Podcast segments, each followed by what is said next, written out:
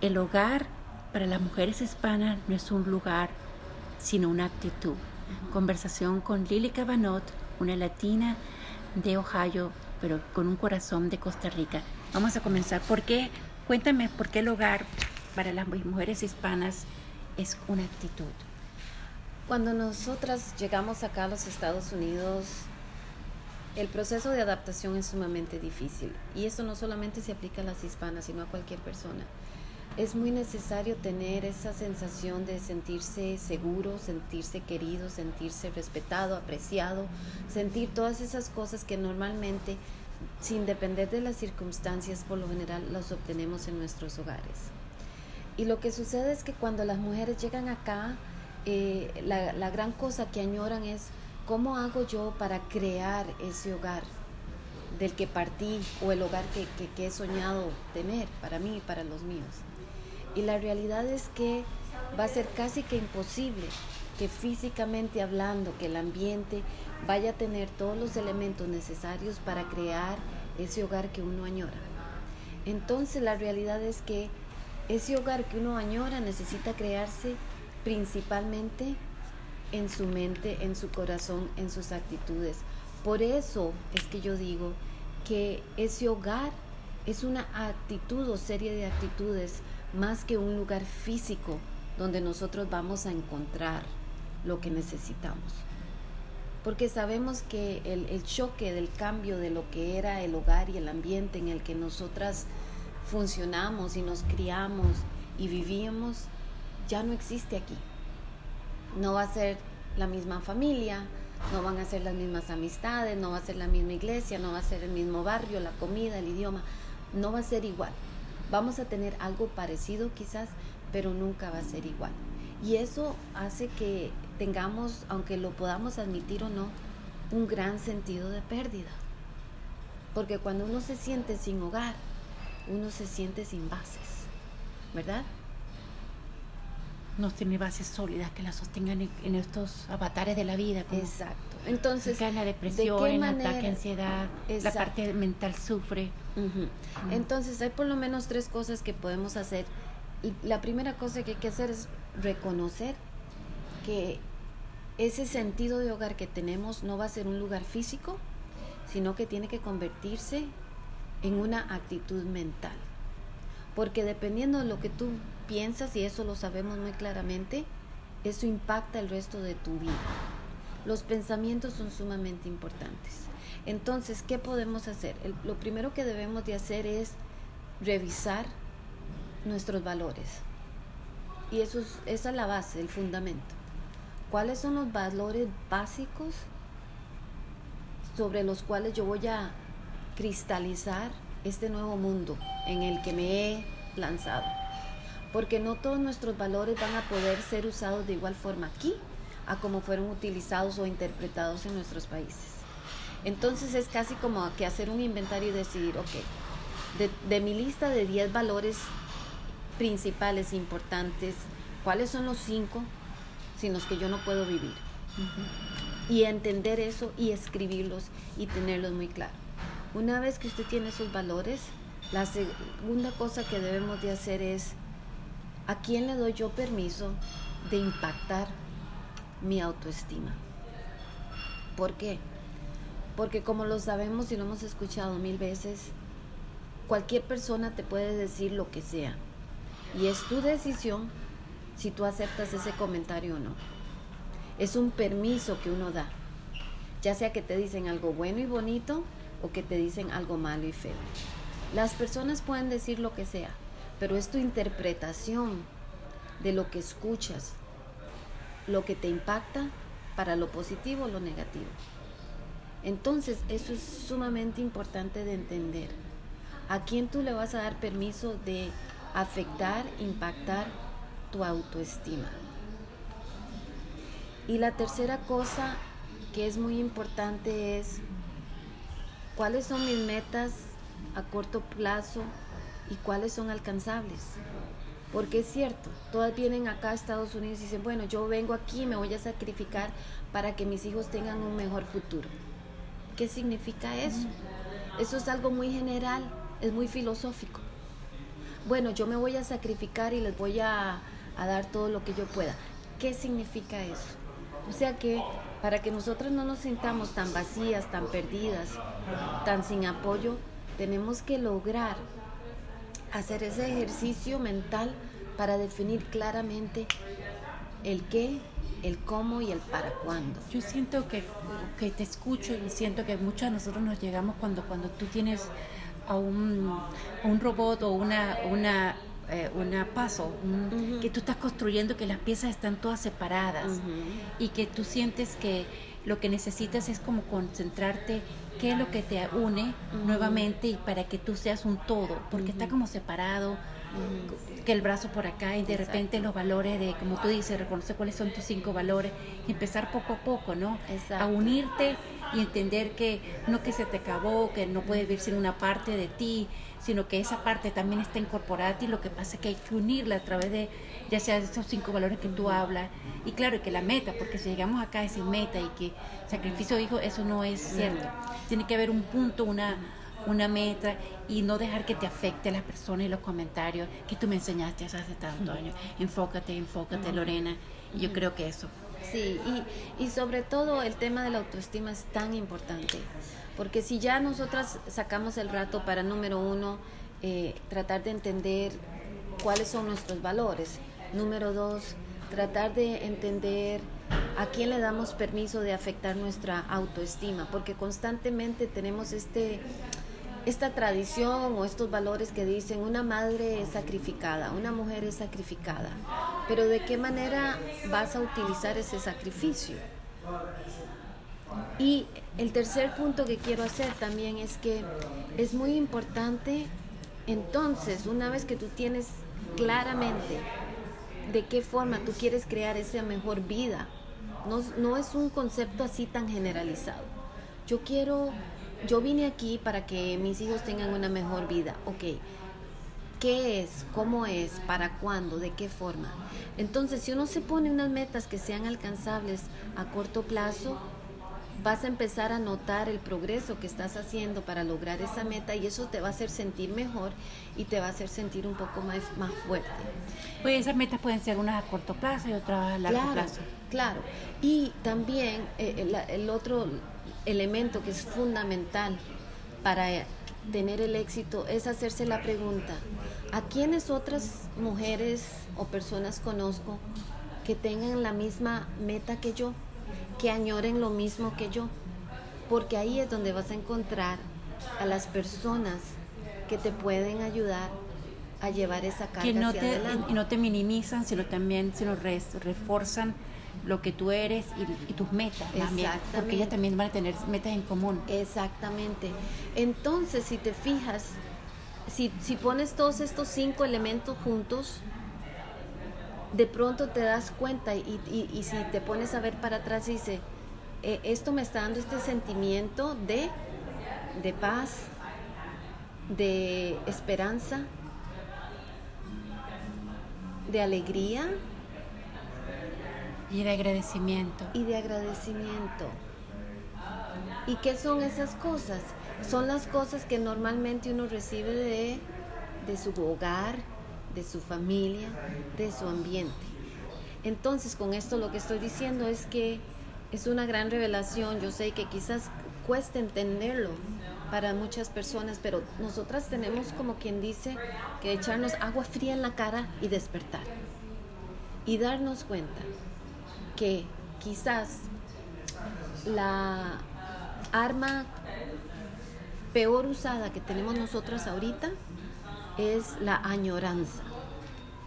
El añorar un pasado que ya no es. El añorar un futuro que no es concreto. Y el desperdiciar el momento que tenemos a la mano. Porque cuando uno vive añorando el pasado o el futuro, desperdicias el presente. Y no tenemos tiempo para desperdiciar el presente. El tiempo pasa volando.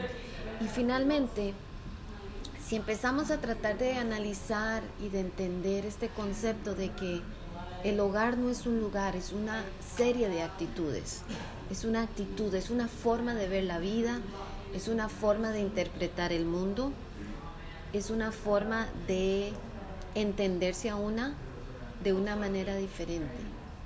En el momento en que nosotras empezamos a cambiar esa forma de vernos y de ver nuestro ambiente, ¿qué pasa? Ya no somos la víctima de la circunstancia. Ya no vamos a ser la víctima de la circunstancia. En lugar de eso, ¿qué va a pasar?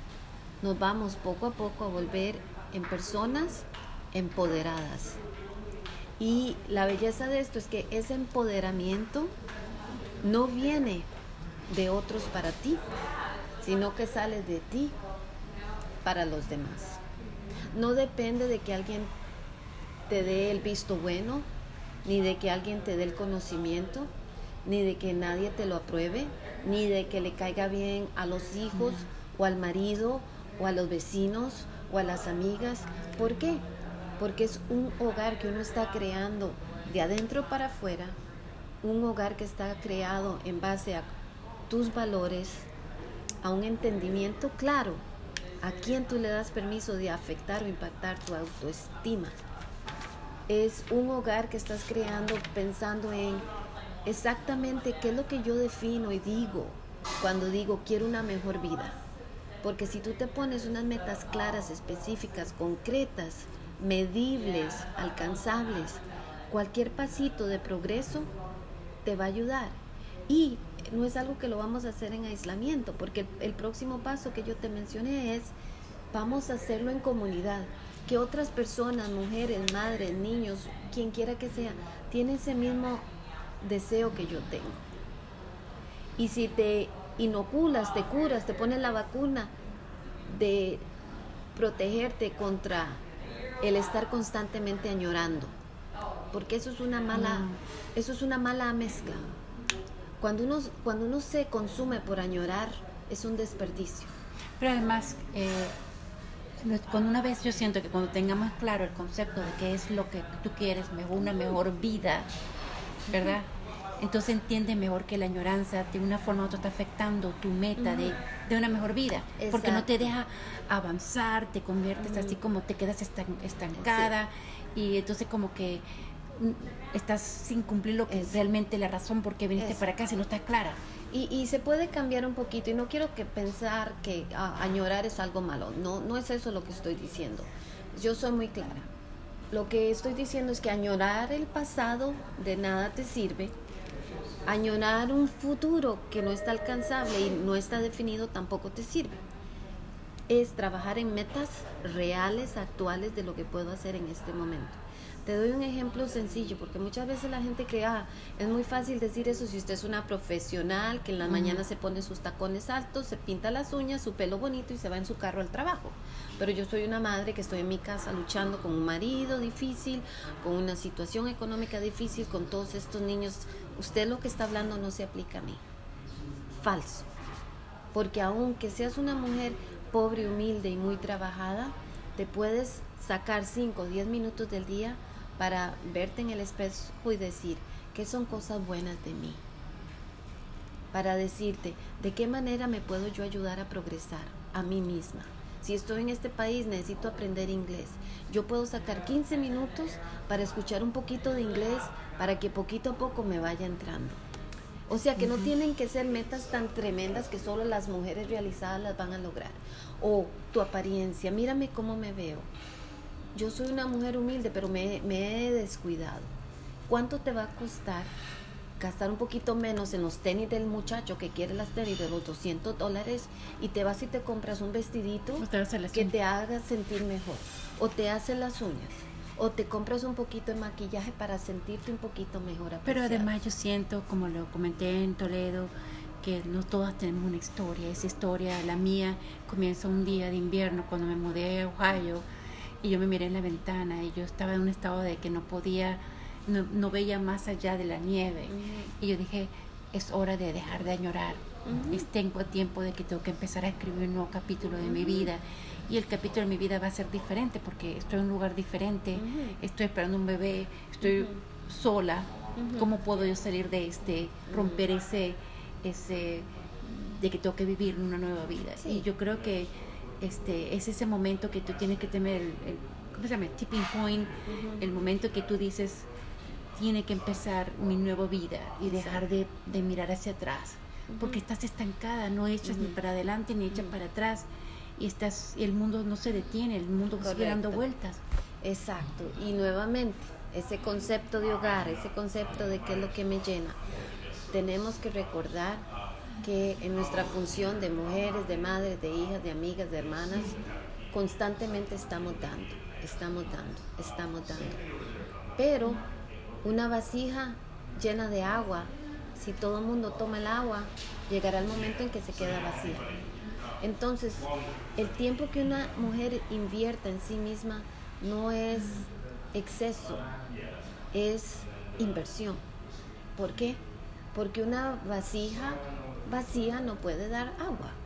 Una mujer que no se nutre a sí misma, que no toma interés en tratar de hacer las cosas que la hacen sentir bien y mejor y sobre todo en hablarse de manera positiva, no puede darle a otros lo que ella no tiene para sí.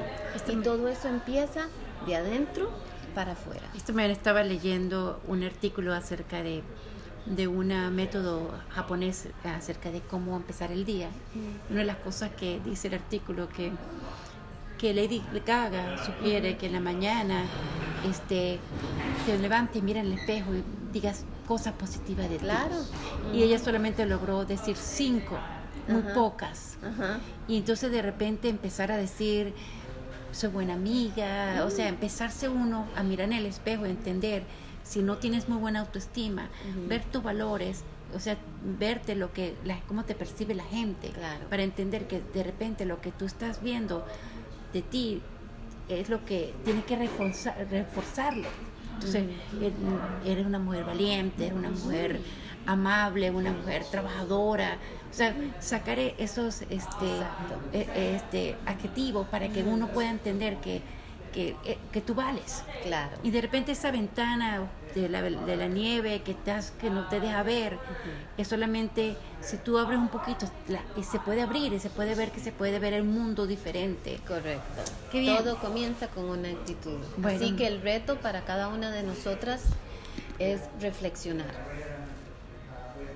¿Cuál es tu hogar? ¿Qué tipo de hogar estás buscando? ¿Qué tipo de hogar añoras?